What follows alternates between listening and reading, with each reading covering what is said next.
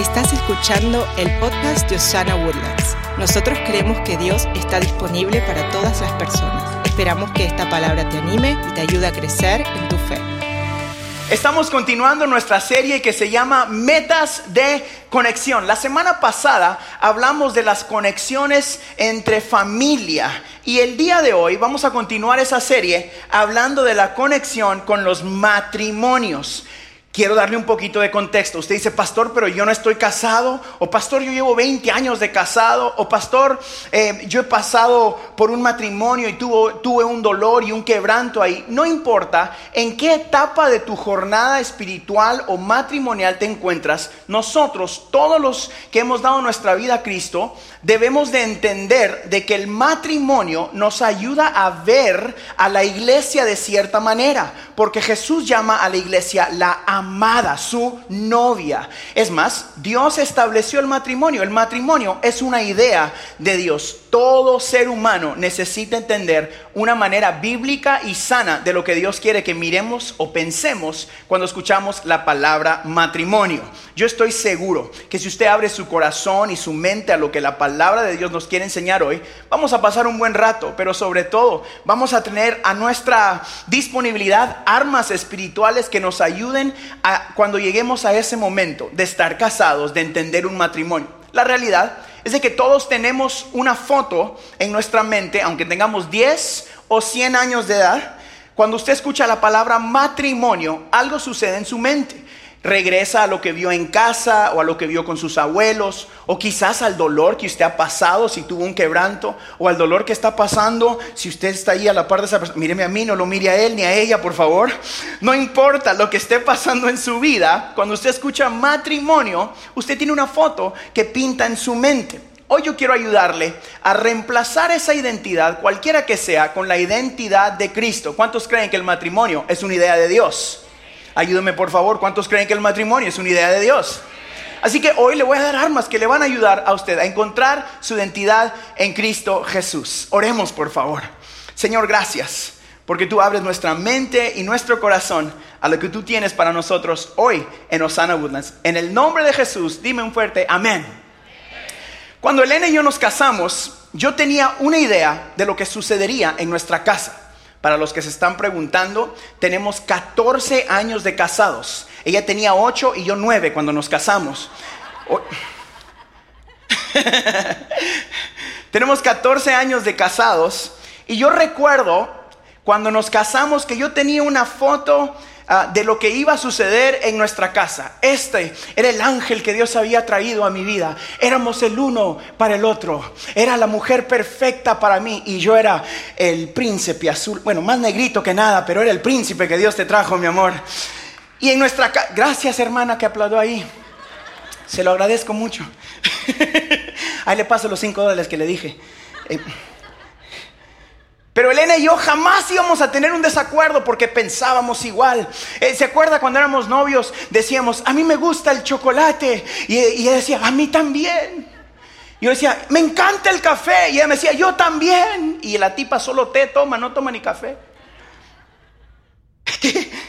y todo lo que a mí me gusta es lo que a ti te gusta. Era algo, éramos la pareja perfecta. Y entonces recuerdo que empezamos la primera semana y, empezamos a descubrir unas cosas. Todo era lindo y curioso. Ay, qué bello, Harold deja toda la ropa al lado de la cama. Qué curioso. Y luego yo terminaba de comer y decía, ay, qué curioso, mira, este tipo no levanta nada cuando termina de comer. Qué lindo. Y yo íbamos a salir y Elena se iba a alistar. Y yo decía, ay, qué linda, se tarda como dos horas para arreglarse. Qué curioso. Todos los que se están riendo conocen ese camino. Y los que no, pronto caminarás por esas sendas. oh, this is going to be good.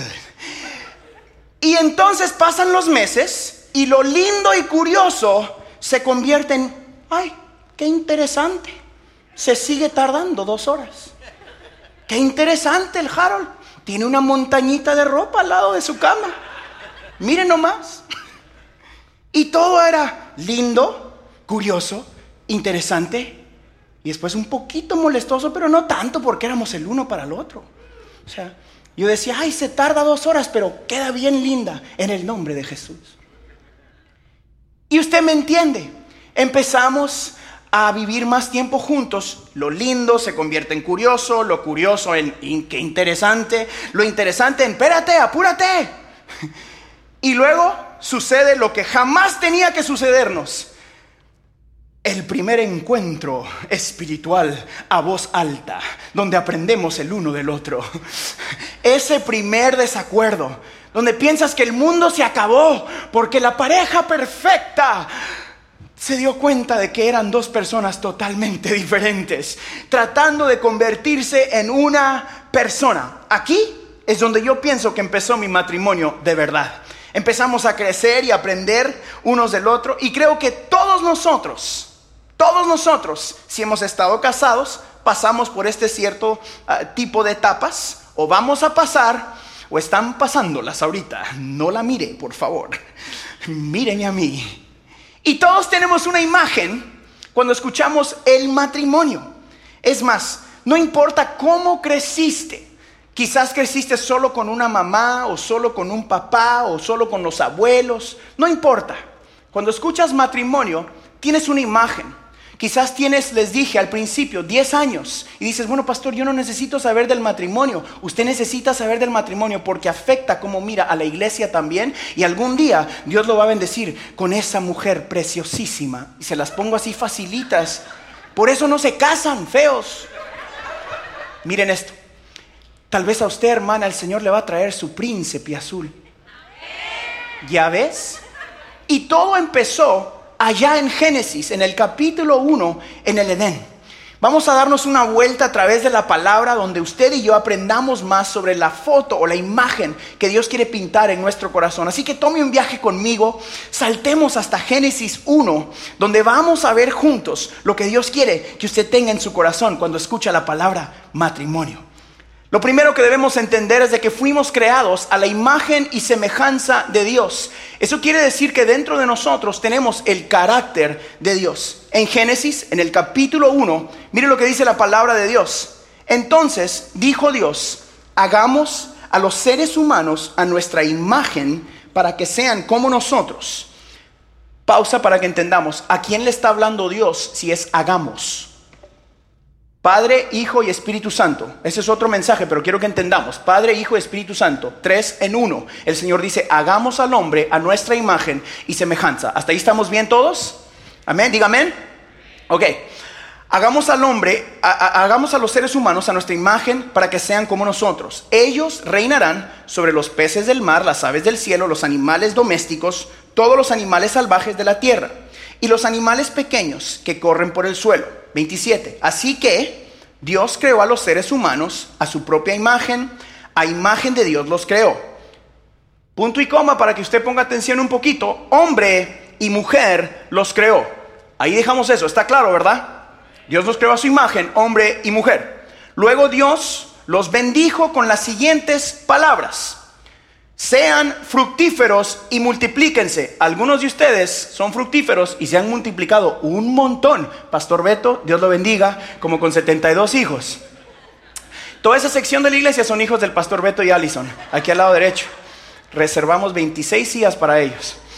Sean fructíferos y multiplíquense. Llenen la tierra y gobiernen sobre ella reinen sobre los peces del mar, las aves del cielo y todos los animales que corren por el suelo. Ok, debemos reconocer el día de hoy, empezando, que fuimos creados con la imagen de Dios. ¿Para qué? Para que seamos como Él. Ayúdeme, diga como Él. No debemos aceptar una imagen distorsionada de quién somos. Es lo primero que empieza. Desde ahí empiezan los matrimonios sanos. Usted y yo debemos de entender que fuimos creados a la imagen y con el carácter de Dios. Pastor Harold, ¿cuál es la imagen y el carácter de Dios? Dios es un Dios que perdona, un Dios que restaura, un Dios que extiende misericordia, un Dios que levanta al caído. Es el Dios que le dio a usted una segunda y una tercera oportunidad. Usted y yo, dentro de nosotros, tenemos el potencial de ser como el Dios que nos creó con su imagen y semejanza. Fuimos hechos para poder replicar esa imagen acá en la tierra. Amar lo que Dios ama y odiar lo que Dios odia. ¿Estamos ahí? Lo primero que debemos modelar en nuestro matrimonio o en nuestra vida es la imagen de Dios. Debemos de ser como Él.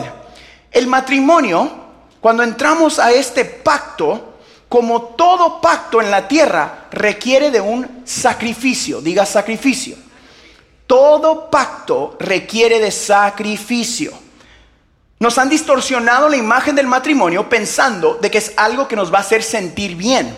El matrimonio es un pacto que requiere sacrificio y esfuerzo que después causa que los dos vivamos conforme al corazón de Dios con el carácter de Dios. Aquí le estoy reventando su burbujita de Disney, donde todo será lindo. No, eso no es lo que el Señor dice. Todo dice, tú vas a tener mi carácter y vas a tener que perdonar, vas a tener que levantar, vas a tener que hablar con palabras de misericordia, vas a tener que ser tú un ayudador porque yo puse mi ser en ti y yo soy tú ayudador.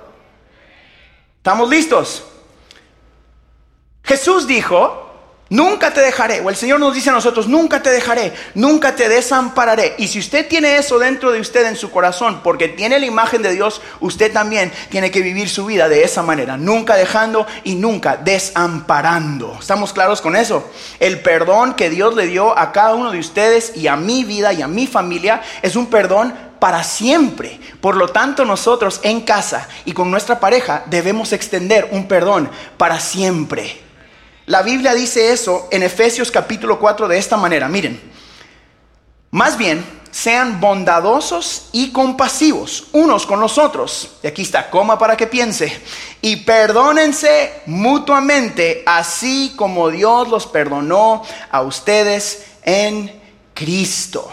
Amigos, una de las mejores maneras de fortalecer nuestra conexión en el matrimonio es el perdón. Ayúdeme por favor y diga perdón. Una vez más, perdón. El perdón es una de las mejores llaves para fortalecer los lazos de conexión en nuestra casa. Vas a tener que perdonar en la mañana, en la tarde, a mediodía, cuando te despiertas, cuando te duermes, cuando todo lo que haces, el perdón es necesario para fortalecer los lazos de tu matrimonio. El matrimonio nos lleva a ser desinteresados, nos lleva a ser eh, bondadosos, nos causa ser perdonadores, porque cuando no lo haces te alejas del carácter de Dios. Y el matrimonio sano requiere del carácter de Dios. Yo creo que uno de los, ah, de los mayores propósitos que Dios tenía con el matrimonio era mostrarnos su carácter y hacernos activarlo nosotros mismos. Dios quería que eh, pudiéramos ejercer su carácter y el matrimonio nos causa ejercer el carácter de Dios. Primera de Pedro lo dice así, mire esto, capítulo 4. Dice, sobre todo, ámense los unos a los otros profundamente, porque el amor cubre multitud de pecados. No uno o dos, multitud de pecados. Tenemos que mirar al Señor cada día y buscar nuestra identidad para nuestra casa y nuestra pareja en Él y no en lo que miramos acá en la tierra. El amor cubre multitud de pecados. Juan capítulo 15 dice, este es mi mandamiento, que se amen los unos a los otros como yo los he amado. ¿Cómo lo ha amado a usted el Señor? Continuamente con una manera donde usted recibe misericordia todas las mañanas. Algunos de ustedes la necesitan, ¿verdad? Más, yo la necesito más que nunca todas las mañanas de mi vida ahora. Misericordia constante. En Marcos capítulo 12 la Biblia dice esto. El segundo es igualmente importante. Ama a tu prójimo como a ti mismo. Ama a tu prójimo como a ti mismo. Ningún otro mandamiento es más importante que estos. A mí me gusta la versión en inglés porque eh, se entiende la palabra prójimo como el vecino, el que tienes a la par, el que está más cercano a ti. Mi pregunta es, ¿quién está más cercano a ti que otra persona? Tu pareja. O esa persona que va a ser tu pareja. O esa persona que por la que tú sueñas. Tienes que amarlo y amarla como a ti mismo. Este es uno de los mandamientos. Así que hoy yo quiero darle a usted tres consejos que me han ayudado a mí en mis 14 años de matrimonio. Son tres cosas súper sencillas, súper ah, prácticas que me han enseñado a mí a tener paz en casa y a crecer en nuestro matrimonio. Míreme acá, por favor. Si usted no está casado, apúntelos porque usted va a ahorrarse tanto problema. Si usted está casado, apúntelos porque usted va a ahorrarse tanto problema. Y si ha estado casado 50 años, apúntelos también. Porque estas tres cosas creo que son tan prácticas que cuando las activamos en nuestro matrimonio nos traen sanidad nos traen salud y nos traen el propósito de Dios para nuestra vida. ¿Cuántos quieren estos tres consejos? Dígame amén. ¿Están listos? Saque su celular y apunte esto conmigo. Número uno, número uno, la primera cosa que yo tuve que aprender es esto. Estudia a tu pareja. Conviértete en un estudiante de tu pareja. Aprende de tu pareja diariamente sé un estudiante de lo que a él o ella le gusta. Le doy un ejemplo, por favor. Cuando yo me casé, teníamos como seis meses, ocho meses, un año, dos meses, eh, dos años de casado, perdón. Y Elena venía y me decía, amor, dime que me amas. Y yo le contestaba, te lo dije en el altar. Y ella me decía, no, mi amor, yo quiero que me digas las palabras, te amo. Yo le decía, sí, dime te amo, sí que si me amas, yo le decía, sí, mi amor, dímelas. Y el día me decía, yo necesito escuchar esas palabras. Para mí eso no hacía clic en mi cabeza. Yo no crecí siendo en yo no crecí en una familia donde yo escuchaba esas palabras. Entonces yo sentía hasta así como que fuera telenovela del canal ese número 40 y algo aquí, ¿verdad? Y, decía, dime te amo. Y yo decía, te amo, Rosalind. Digo, Elena. Porque me acordaba de las novelas. Y me decía, Baby, tell me you love me. And I was like, yo me recordaba a esas canciones que el enemigo ponía en mi camino de Voice to Men, ¿se acuerda? Ah, todos los que están riendo también las escuchaban, no se hagan. Y a mí me costaba y tuve que estudiar la manera que a ella le gustaba que yo le dijera que la amaba. Así que estudia a tu pareja, ¿estamos claros con eso? En estudiar a los que están siendo estudiados, recuérdese, Tú eres el estudiante y no el profesor. Hombres, mírenme aquí, nosotros tenemos la tendencia de convertirnos en el profesor y no en el estudiante. Queremos entrar a nuestro hogar y que nos estudien a nosotros. Y yo te estoy diciendo, sé estudiante, no el profesor. Estudie, no solo enseñe. ¿Estamos listos? Y esto es para los que lo están estudiando. Debe ser usted interesante para que quieran estudiarte y aprender de ti. Le estoy diciendo, estudia a su pareja, pero usted llega, él llega del trabajo todo el día y usted tiene un chongo por un lado, tiene la pintura así, un labio pintado de rojo y el otro de blanco, no se ha bañado todo el día y él entra todo apestoso. Entonces usted dice, estudiame mi amor, y dice, no quiero, muchas gracias. Se ríen porque les ha pasado. Son consejos prácticos, ¿ok? Hágase usted interesante, báñese. Amén, dijo un hermano y lo volvió a ver allá. Báñese. Amén, le dijo.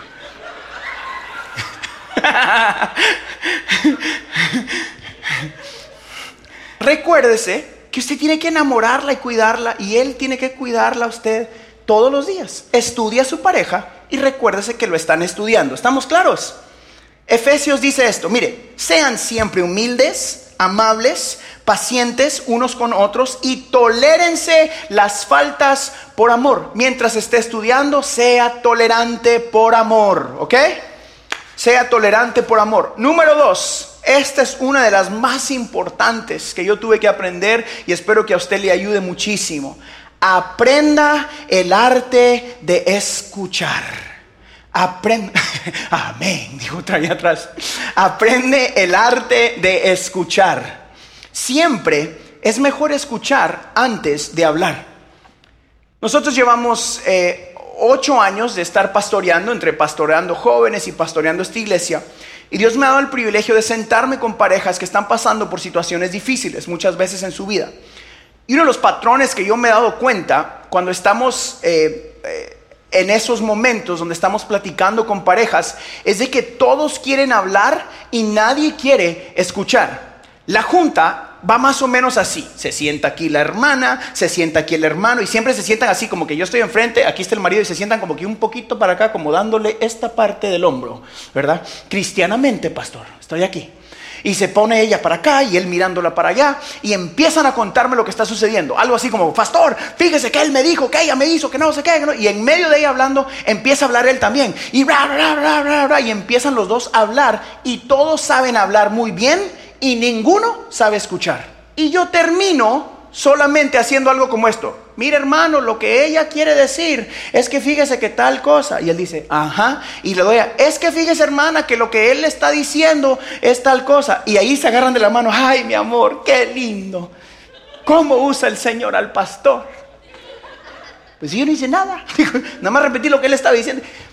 Aprenda el arte de escuchar. No asumas, esto es otra muy importante, ¿ok? ¿Listos? No asumas que lo que él o ella dijo es lo que tú escuchaste. Muchas veces ella dice algo o él dice algo y lo que tú interpretaste es totalmente diferente. Entonces pregunte, oye, creo que me estás diciendo que estoy feo, pero no estoy seguro. A ver, dímelo más despacito, por favor. Aprenda el arte de escuchar. El que no escucha casi siempre pierde en algún área. Le va a costar el que no escucha usualmente tiene un precio más alto que pagar. Le va a costar en sus emociones, le va a costar en su espiritualidad si no escucha lo que Dios le está diciendo. Muchas veces oramos hablando, hablando, hablando, hablando y no sabemos escuchar a Dios. Y le va a costar en su bolsillo porque va a terminar yendo a consejeros y a gente que le ayuda. Tiene un precio muy alto el no saber escuchar. La Biblia dice esto de esta manera en Santiago. Mire cómo lo dice la Biblia. Mis amados hermanos, quiero que entiendan lo siguiente. Todos ustedes deben ser rápidos para escuchar, lentos para hablar y lentos para enojarse. Seamos honestos. Nosotros hacemos totalmente lo contrario. Somos rápidos para enojarnos, rápidos para hablar y lentos para escuchar. Por eso encontramos tantos problemas. Porque sucede algo en su casa, está usted enojado y dice, no, ya me enojé. Y ella le dice, pero es que, no, cállate que ahora voy a hablar yo. Y ella dice, pero escúchame, no quiero oír nada más de ti. no se ríe, hermana, porque la hermana dice, ay, sí, exactamente, así me toca. Es la verdad. Hacemos lo contrario de la palabra de Dios. Encontramos problemas en nuestra vida y por eso es que decimos, bueno, ¿qué está pasando? Pero si aceptamos la identidad, el llamado y el orden de Dios, vamos a evitar muchos más problemas. Dígame. Entonces, lentos para enojarse, lentos para hablar y rápidos para escuchar. ¿Ok? Aprende el arte de escuchar. Y número tres, voy terminando con esta. Número tres, listos. Aprende a esperar. Esta es tan importante. Aprenda a esperar, por favor. No te frustres en el tiempo de espera. Es difícil. Yo me acuerdo cuando yo me acababa de casar y les comentaba que yo aprendí a verla. Elena tiene, en Guatemala decimos colochos, en México dicen, ¿cómo? Chino.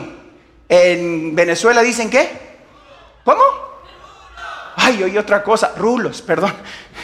Rulos rulos, chinos, colochos. Padre, ayúdame, Señor. Bueno, ella tiene el pelo así. Y yo me recuerdo entrar a ese, a ese lugar y donde ella estaba en esa etapa de nuestro matrimonio, ella se alisaba el pelo, se los hacía lisitos así, y tardaba tiempo, porque eso es todo un proceso que requiere del Espíritu Santo, ¿no? Eh, que toma tiempo. Yo me acuerdo entrar ahí, mirarla, y ella estaba en medio de esa cosa, y yo me ponía a cantar, esperar en ti, difícil sé que es. Mi mente dice no, no es posible. Pero mi corazón Confiado está en ti, siempre has sido fiel, me has sostenido. y esperaré pacientemente.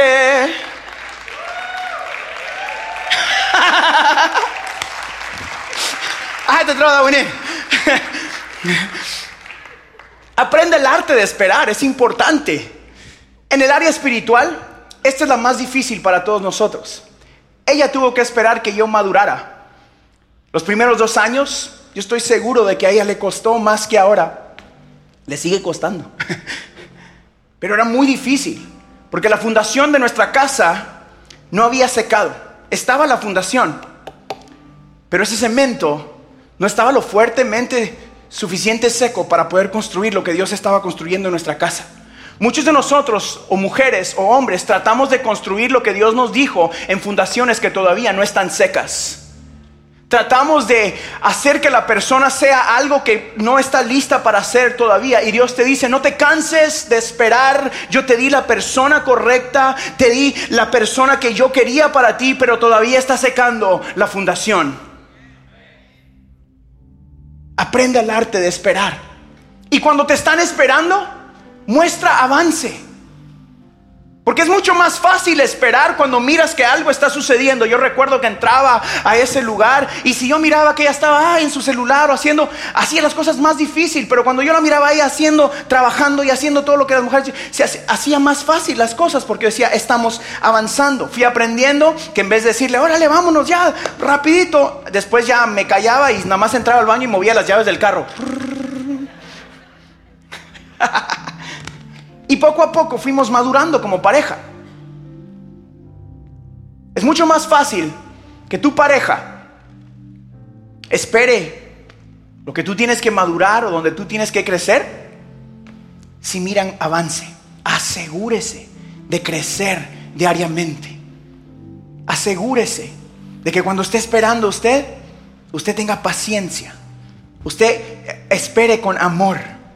Efesios lo dice de esta manera y nos da una, una foto perfecta de lo que Dios quiere para nuestras casas, de lo que Dios necesita de los hombres y de las mujeres, del momento, de, de la actitud perfecta para ustedes damas y para nosotros los caballeros. En el capítulo 5, quizás usted lo ha escuchado, las esposas deben sujetarse a sus esposos, así como lo hacen con Cristo, porque el esposo es cabeza de su esposa, así como Cristo es cabeza de su iglesia y también su Salvador. Cristo es la cabeza y la iglesia es el cuerpo. Por eso, la esposa debe sujetarse a su esposo en todo, así como la iglesia se sujeta a Cristo. Los esposos deben amar a sus esposas así como Cristo amó a la iglesia y dio su vida por ella. Lo hizo para hacerla solo suya limpiándola por medio de su mensaje y del bautismo. Cristo quiso regalarse a sí mismo una iglesia gloriosa, apartada del mal y perfecta, como un vestido sin una sola arruga, ni una sola mancha, ni nada parecido. El esposo debe amar a su esposa así como ama a su propio cuerpo. El hombre que ama a su esposa se ama a sí mismo, porque nadie desprecia su propio cuerpo, al contrario, lo alimenta y lo cuida del mismo modo que Cristo cuida a la iglesia. En realidad, cada uno de nosotros forma parte de la iglesia, que es el cuerpo de Cristo. Dice la Biblia, por eso el hombre deja a su padre y a su madre y se une a su mujer para formar un solo cuerpo. Esa es una verdad muy grande y yo la uso para hablar de Cristo y de la iglesia. Y el 33 dice esto, en todo caso, el esposo debe amar a su esposa como si se trata de sí mismo y la esposa debe respetar a su esposo. Todo en el matrimonio regresa a esto. Amor y respeto a través de Cristo Jesús. Todo esto no es posible si los dos no han entregado su vida a Cristo. Si no aceptamos el carácter de Dios en nuestros hogares y en nuestras vidas, no existe la paz en los hogares. Es más, va más allá. No vas a poder encontrar la paz en tu corazón si no tienes a Cristo Jesús. Porque fuiste diseñado desde allá en el Edén, en, el primer capítulo de Génesis, con el carácter de Dios. Pero existió un quebranto por nuestra manera de vivir, por el pecado que entró al mundo Hubo una separación que existió y nos aleja. Por eso tanta gente no encuentra esa identidad. Pero gracias a Jesús por su sacrificio en la cruz del Calvario, que causó un camino donde dijo yo soy la verdad, yo soy el camino y la vida. Y ahora tú y yo podemos tomar ese camino, aceptar su identidad y vivir las buenas nuevas del Evangelio. Un perdón, una restauración, una vida eterna en Cristo Jesús.